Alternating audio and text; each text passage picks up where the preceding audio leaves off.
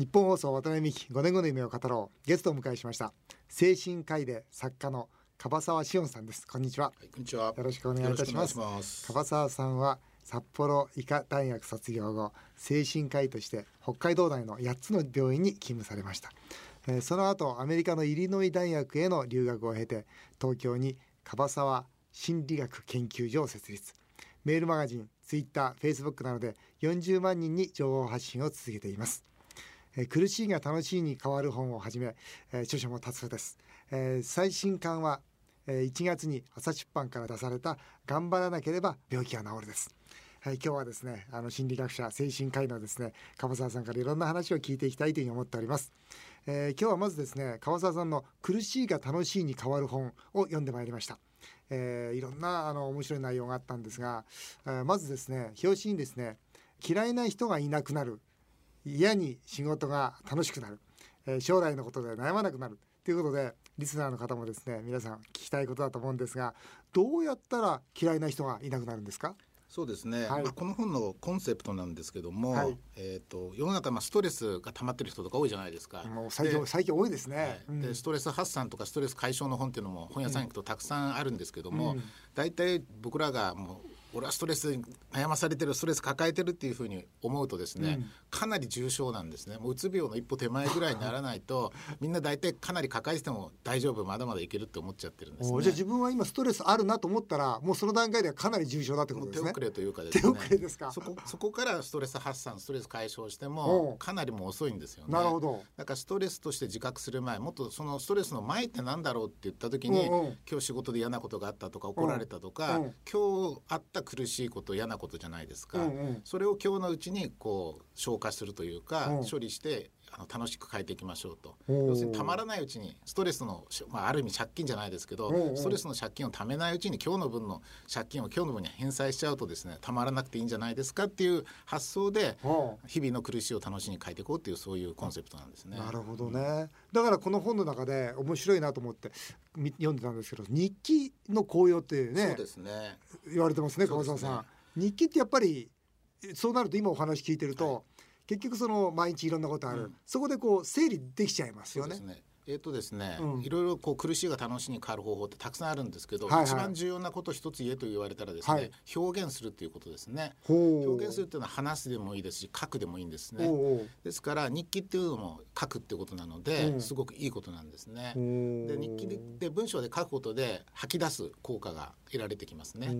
その時嫌なことも書く、吐き出すのもあれなんでいいんですけども、うん、いいことを書くということ。今日あったこと楽しいことを書くということで、うんうんあの楽しいことにこう目が向いていくんですね。へだ例えばその表現するっていう時は、例えばどうするんですか？その友達に会って、ね、例えば今日こんな嫌なことがあったって言ったら、はい、余計嫌なことになっていきません？そうなんですね、うんうん、あのえー、とよく失恋した女性がですね、うん、あの失恋しちゃったのよって言って友達に相談して、うんうん、また別の友達に相談して、うんうん、また別の友達に相談して、うんうん、何回もどんどん落ち込んでいくでしょ。う、ね、なので、あの表現するのは僕はね、悪いことは1回だけで終わらせますよっていうルールを提唱してますね。何か嫌なことがあったらわーって言ってそれで終わりにしましょうと、悪いことは1回。そうですね。でいいことはどんどん何回も。何回も言ってた方がいいこんないいことあったこんないいことあったと。なるほどね。表現することでストレスのまあ9割ぐらいは消すことができますね。やっぱそういうコツがね、あの皆さんこうラジオ聞いてる方もですね、こう身につけていただくとね、その苦しいが楽しいに変わっていくというふうに思うんですけど、その川沢さんの本の中でですね、楽しいは苦しいの後にやってくる。うん、なんかこのなんて言いました？このドーパミン。はい、この楽しいはドーパミンとかエンドルフィンとか、ね、セロトニン。セロトニンとかね、なんかこういう何ですかこれは脳内物質というものですね、はい、脳内物質。脳内物質、脳内ホルモンですけど脳内ホルモン。で最近脳科学の研究がすごい進歩しておりまして、はい、まあ、ここ5年とか10年でですね、はい、いろいろ分からなかったことがどんどん分かってきてるんですね。ほうほうほう。まあ、脳イメージングって言って脳の中をですね、こういう物質が脳のどの部分で増えてるとか減ってるかもそのリアルタイムで分かるような技術っていうのができてるんですよ。で今までもそういうふうにあのなんていうか苦しいことをした後にはこう楽しい喜びが増強するなんてことは昔のね10年20年の前の本にも必ず書いてあるんですけど、それが実はそのドーパミンっていう物質がそういうふうに苦しいことを頑張った後にこうすごく出ると。うん、辛いことをこうやって目標を達成した時に出るっていうのが最近すごく分かってきてるんですね。本当心の変化と思われていたのが実は脳内物質やホルモンの増減だった。そうですね。ということで医学的にこれ証明できるわけですね、ね、証明されてるんですね。今かなり証明されてきてるんですね。やっぱりでもあれそうあの練習なんかもそうですよね。例えばなんかすごい辛い練習してまあ皆さんね、うん、野球とかサッカーやられたことあると思いますけどでもその後になんかこうやり遂げたっていうとすごいこう嬉しかったりしますよね。それがあのドーパミンの量が要するに増強されるわけですね。そこで。苦しい体験をした後に結果が出る達成目標を達成するとですね、より大きなよりたくさんドーパミンが出るからより満足感というか達成感を味わえるということなので、苦しいということはネガティブなことではないわけですね。そのバネみたいなものですね、なるほど。あの逆はだダメですか？例えば楽しいこと先するやついるじゃないですか、はい、あのありキリギリスみたいな、はい、ね、アリとキリギリスで、楽しいこと先やってからその苦しいのを後回しする人いますよね。えっとですね、僕は今を楽しむって今を生きるって言葉がまあすごい好きなんですけども、はい、あの今楽しむってことはすごくいいと思うんですね。うん、ただその楽しいことばっかりをやっちゃうとですね、うんうん、そのなんていうか人間っていうのはその慣れ効果って言ってですね、うんもっと楽しいもっと美味しいものだともっと美味しいもっと美味しいっていうこう無限のこの欲のあれでいって満たされなくなっちゃうんですね。例えばその月収100万円ももらったらねすごい多いじゃないですか。でもそれはもうすぐもっとないとダメだってなっちゃうわけですよ、うん、月収200万円月収300万円キリがないじゃない、うん、そういう欲にキリない、ね、それが、あのまたドーパミンの効果でですねそういう慣れの効果っていうのもあるんですね。慣れるとドーパミンが出なくな出なくなっちゃうんです。同じものでは出なくなっちゃう同じか同じ感動があっても同じ体験してもそのあんまりいい思いばっかしてる人はドーパミンが出ない。2回目からはそれより大きな達成感じゃないとドーパミンが出なくなってしまうわけですね。へえだからオリンピックの選手とか金メダル取っちゃうと、うん、その上ってもうないじゃないですか。また4年後に金メダルと同じ目標になっちゃうから、モチベーションが上がらないってよく悩まれるんですよね。もっとビッグな目標にこうしていかないと人間っていうのはこうエネルギーというかモチベーションが出ないですね。例えばそれは本当に精神科医の樺沢先生から言わせるとですよ。どうすればいいんですか？そういう時は。例えば金メダル取りました、うん、で次のまあ取ったとしてもそんなこと嬉しくもなくなってくるわけですよ、取って当たり前になってくるから、そしたらこの人はどうしたらまた次のドーパミンを出せるんですか？例えば、えーと、それは難しいです。金メダル金メダルまでいっちゃうと難しいでしょうね。ね。だからほとんどのアスリートの方も悩まれるわけじゃないですか。私たちが目標スポーツの目標でいうと分かりやすくて例えば地区大会で優勝とか首都道府県の大会で優勝とか次全国大会だってこういうふうにあの目標をステップバイステップで刻んでいくということですね。だからいきなり例えば俺私はそのプロのサッカー選手になるぞって言っても、うん、具体的に何していいか分かんなくなっちゃうじゃないですか。だから今できることとか、うん、あの今日できることまでこう逆算して落とし込んでいくというふうにすると、うん、あのドーパミンが出やすくなるってことですね。なるほど。じゃあ例えばあれはこのやっぱり本の中で書かれていたんですけど、例えばボランティアなんかやりますよね。はいで例えばその金メダル取った金メダル取ってよし俺は達成した、うん、じゃあ次は今度はこの僕の技術を日本中世界中の子どもたちに教えてあげよう、はい、で教えて子どもたちが幸せになった、うん、そこでまたドーパミンで出るんですか？そうですね。そこなるとですね大体スポーツの選手とかでもこう子供たちの教室とかかなり積極的にやられてる。そうなるよね次のステージそれはですね今度エンドルフィンという物質になってくる、ね、違うのが出てくるんだ。さらにですね、うん、アップグレードされたその幸福度もあのドーパミンの10倍以上強いですね。そうなんですか。でそれがあの人に感謝された時に出ますし、うん、他者貢献とかボランティアですね、うん、人に喜ばれる活動をした時にエンドルフィンっていうのが出るわけですよだからその例えばビル・ゲイツとか、うん、あのお金持ちになった人、うん、最終的に何するかっていうと、うん、そのチャリティー活動とか、ボランティア活動に寄付するじゃないですか、要するにお金っていうのはいくら儲けてもその喜びの限度ってのがあるんですね、うん、その他者の貢献による喜びはその何十倍も強いのですねだから。だから最終的にこうある程度こう達成した人は今度人のためっていうふうにこう切り替わっていくんですけども実はそれっていうのはお金を貯めたり社会的に成功しなくても、うん、今誰でもできるんですよね、うん、私たちもこう人のためにあるいはボランティアのためにあるいは家族のために友達のために何かしてあげるだけでもですね、そういう、えー、物質っていうのは出ますエンドルフィンでしたっけ出ますね。はあ。僕には今お話聞いててね。僕本当はもう佐川急便とか、あのトラックの運転手やって社長になったじゃないですか。で店頭公開目指そうと思ってで店頭公開したじゃないですか。もうこの辺は多分ドーパミンの世界なんですよね。より大きいものより大きい、一部上場とか1,000億とか。ね、はい、でそれが僕、まあ、途中から実はそのカンボジアの子供たちとか、うん、自分の学校とかいうところでまあこのこっちはいいかなと、うん、その規模を拡大するのはそれよりもなんかこう一人一人とこう向き合って、うん、あの発展途上国の子どもたちとかっていうふうになっていったのは、はい、じゃあ僕は知らないうちにドーパミンからエンドルフィンを勝手に自分で求めていたってことなんですか？そういうことなんですね。は人間ってのは面白いですね。そうですね。だからあのみんな成功された方ほどこう人のためとかですね。そう社会のための貢献活動にこう切り替わっていくっていうのはその脳の仕組みですねそれは一つの。はあ自分で考えてやってたつもりですけど脳の仕組みで動かされてたんですね、まあ、そうなんですね。なんだそういうことかなんか分かってきましたね。あの苦しいが楽しいに変わる7つの方法っていうのをこう先生提唱されてるんですけど、はい、えー、苦しいが楽しいに変わる。皆さん多分今今もこのラジオで苦しい人がいるかもしれない。苦しい人にじゃあどうしたら苦しくなくなるかってことで7つの方法、えー、順番にいきましょうか。まず一つは楽しいことを考える、どどんな楽しいことか、えー、今日配達終わったらそうですね。飲みに行くぞ。飲みに行くぞ。あこれでいいんですか？それでいいですね。それでもうドーパミンが出るんですね。想像するだけで出るっていうふうに言われてます。楽しいスケージを入れるだけでいいと言われてます。今週末あの具体的に入れないといけませんね。今週末家族とディズニーランドに行くぞっていうこと決めただけでもワクワクしてくるじゃないですか、うんうん、だからそういうことですね。ドーパミンが出る。出るんですね。それ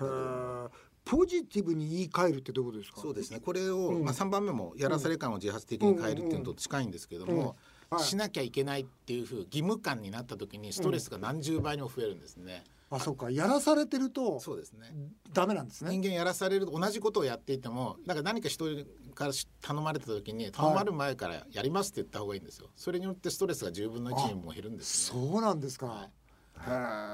え面白いな例えば苦しいとかいうのはこれは試練だとかこう言葉で変えるのもありですか？そうですね。あの挑戦とか試練とか、はあ、自己成長の糧とかですね。そうやって、言い換えてそうですね。つまり自分自身を納得させるわけですね。そうですね。でそれでですね不思議なことに脳が騙されるんですよね。さっき言ったあそうなんですか？ネガティブな言葉をポジティブな言葉に言い換えるだけで脳は騙されてさっき言ったドーパミンというようなあの応援する物質を出してくれるんですね。辛いと思って嫌だ辛いと思った時にはこのストレスホルモンっていうのがあるんですけども、はい、今度それが出てくるとですね、うん、体が免疫力が下がったりですね自然治癒力が下がったり、逆に言うと病気の原因になる。長くストレスというのはなんか目に見えないものってイメージがあるじゃないですか、うんうんうん、最近の研究ではそのアドレナリンであるとかコルチゾールといったそういうやっぱ体の物質脳内ホルモン？そうですね、うん、脳内と脳の外のホルモンもあるんですけども、うん、そういう物質が増えるってことは分かったんですね。それが増えっぱになるとですね、すごい体に悪さをするし病気の原因にもなるということなんですね。ストレスはそういう物質だったというですね。ストレスは物質なんだ、物質になるような変化が起こっちゃうともう病気の原因になっちゃうわけですね。なるほどね。そうなる前、そういうホルモンが出る前に、今日あったことを今日解消してれば、うん、そこまでのホルモンっていうのは出ないわけですよ。体の変化に起きないわけですね。そっかそっか。貯めちゃいけないんだ、ね、貯めるのが一番良くないんですねだからあの昼間バリバリ働いて、うん、あの夜ぐっすり眠るっていうのが一番正しい健康法ですよね。昼間の働くの減らす必要はないわけですよ。バリバリ働いていいわけですね。ね、うん、疲れを残さない。ストレスを残さないで、うん、その日のまあうちにそれを解消しましょうということが一番健康法としてあの正しいんじゃないかなっていうのは私は思うんですね。あとあれでしょ？その状況を客観視するってこと言ってますけど、はい、例えば苦しい今どん底だっていう時に、うん、例えばこれは貴重な時間なんだ、うん、とか、うん、これも重い買いですか？そうですね。数値化っていうのがいいかな。例えば患者さんにね、はい、もうすごい辛くてどうしようもないですっていうふうに言うんですね、うんうん、したら今までこの病気の中で一番調子が悪かった時を0点ですごい元気な時を100点にすると何点ですかって聞くんですけど大体20点ぐらいですって言うんですね。一番辛いの前ありましたよねって言ったら、ありました、うん、もっと辛いことがありました。ねと、うんうん、でもその前はいやもう本当一番辛いぐらい辛いですとか言うんですね、もうどん底で最低ですって、数値化すると20点ですとか30点ぐらいを言うんですね大体。そしたらそれを患者さんにお伝えするとああ確かにもっと辛い時ありましたっていうふうにこう変わる。じゃあ大丈夫かなとかきっと思っちゃうそれであのそうですね。で本当に辛い人っていうのはその、視野が狭くなってきて他のことを考えられなくなるっていう特徴があるんですね。もう辛かったら「あ辛い辛い辛い」って言って、うん、それ辛いのに集中しちゃう、ね、辛いのに集中しちゃうじゃないですか、そうするといろいろにそうじゃない可能性とか、もっと楽しいこともあるのに、手に入らなくなってしまうんですね。だからどん底だ最低だっていうふうにどんどん言ってしまうんだけど、こういうふうに客観視したり人に表現もそうですね。話したり、えー、書いたりすることでも、状況が客観的に見えるようになってきますよね。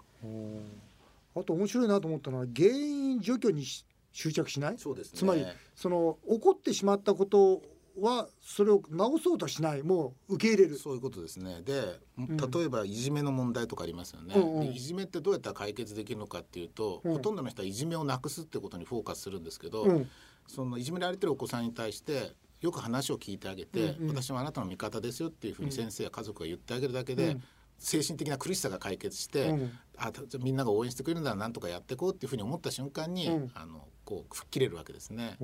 だからほとんどの人は何か例えば借金で苦しんでる人は借金を返済しないとダメだとかですね、うん、何かこう原因を解決しようとするとします普通しますよね。あのそれが解決できそうもなかったらもう絶望するしかないんですよだから。